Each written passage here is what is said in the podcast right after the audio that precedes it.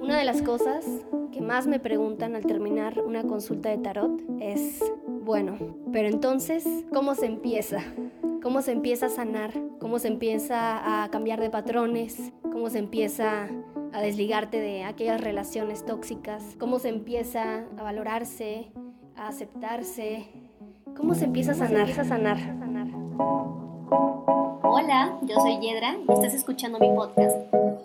Soy tarotista, amante de lo simbólico, madre, estudiante de numerología y astrología y como buena escorpiana me mueve todo lo que tiene alma y lo que vale la pena compartir. Te doy la bienvenida a mi podcast de canalizaciones esporádicas donde trato temas de desarrollo personal, autoconocimiento, astrología, tarot, esoterismo, entre otras cosas que aporten a crear y nutrir conciencia. Muchísimas gracias por estar acá.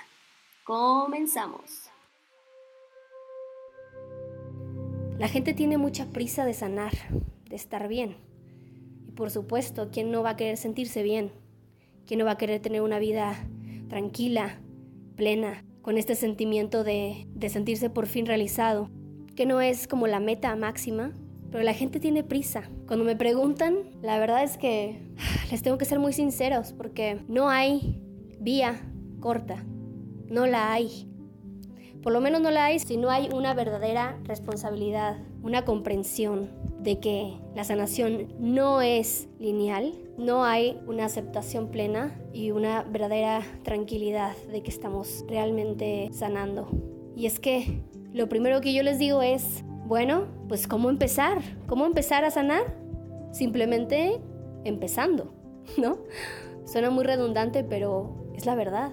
Lo que se tiene que hacer para empezar es empezar, es comenzar, es dar el primer paso. Es la primera enseñanza que nos da el mago, la carta número uno del tarot. Dar ese primer paso, subir ese primer escalón. ¿Pero cómo? ¿Pero cómo, Yedra? ¿Cómo le hago? ¿Cómo? El cómo por ahí... Alguien me, me repite mucho que el cómo es una trampa, ¿no? que realmente el cómo no, no es lo verdaderamente importante. Lo verdaderamente importante es la intención la intención y la coherencia plena entre palabras, sentimientos y acciones. Vamos a poner un ejemplo. Si yo tengo una tendencia a no valorarme, tengo una tendencia a no poder decir que no, ¿qué es lo primero que tengo que hacer? Bueno, pues con pequeños actos, irme demostrando, ir cambiando mi narrativa interna, ir desconstruyendo todas estas ideas que tengo en mi cabeza que ya no quiero que vayan conmigo. Toda sanación implica una honestidad brutal, una honestidad brutal con nosotros mismos, porque aquí el problema es que le queremos echar la culpa a lo externo. Y ahí está, ahí está la trampa, porque todo es, es que él, es que ella, es que mis papás, es que la sociedad, es que el mundo, es que lo que me pasó. El problema nunca está afuera, la solución tampoco. Todo radica desde nuestro centro y hasta parece como que cae gordo, ¿no? Cuando dicen es que todo, todo empieza desde adentro. Ya es como que una frase muy cliché que incluso cae pesada, ¿no? Así como de, Ugh. pero es que no hay de otra. Si no hay una autoobservación plena, si no hay un registro de que estás existiendo, todo se vuelve un efecto. Te vuelves el efecto de todo y no la causa. Tienes que aprender, tenemos que aprender a ser nuestra propia causa, hacernos responsables de nuestra intención, hacernos responsables de lo que atraemos, de lo que manifestamos y de lo que está allá afuera, que lo que está allá afuera es solamente es un reflejo de lo que yo traigo dentro. No hay más. ¿Qué es lo que a mí me ha servido? ¿Qué es lo que más me ha servido a mí para empezar a sanar? Ya lo dije. Uno, llevar un registro. Puedes llevar un diario, un audio diario, puedes meterte a terapia, tu terapeuta sea una especie de registro constante. Pero si tú lo dejas como, como ay, ahí se ve, nunca vas a ver tu progreso. Tienes que realmente ver tangible tu progreso. Aquí no es de que te tomas la receta mágica y ya, listo. Curada, listo, estoy sana, estoy sano.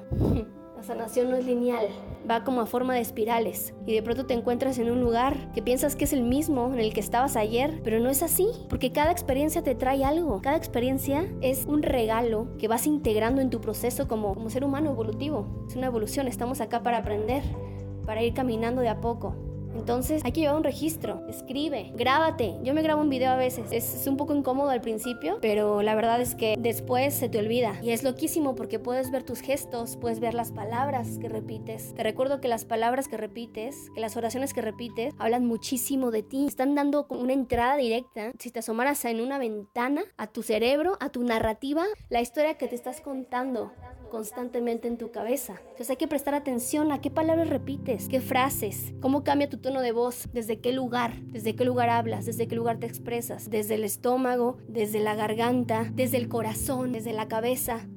Todo habla. Todo habla. Todo habla acerca de nosotros, pero si no tienes una observación plena de ti, simplemente estás existiendo y no tienes tu centro.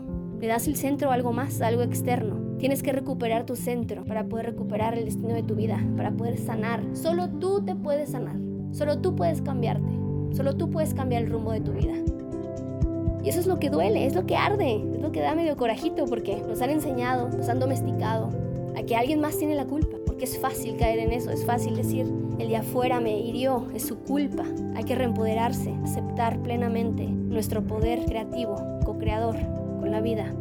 Entonces, registro, autoobservación plena, hacerse responsable, porque ya no puedes echarle la culpa a nadie más definitivamente, y ser coherente. En lugar de ponerte tanta exigencia, te repito, no es de la noche a la mañana, lo que vas a hacer es frustrar tu proceso de sanación. No hay prisa, te prometo que estás en el lugar donde tienes que estar.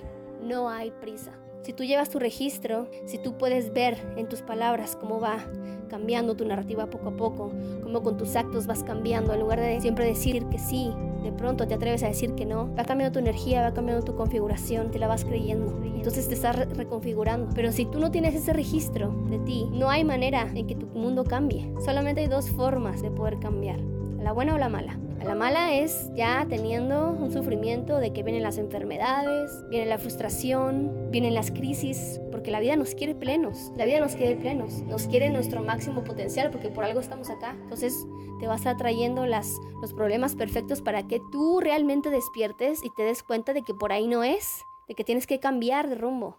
Entonces, hay que tomar responsabilidad, no hay más. Así que aquí lo único que queda es preguntarte una cosa. ¿Estás realmente comprometido? ¿Estás comprometida con tu sanación? ¿Te atreves a comprometerte contigo mismo? Si llegaste hasta acá, te agradezco infinito. Me ayudas muchísimo compartiendo con tus amistades.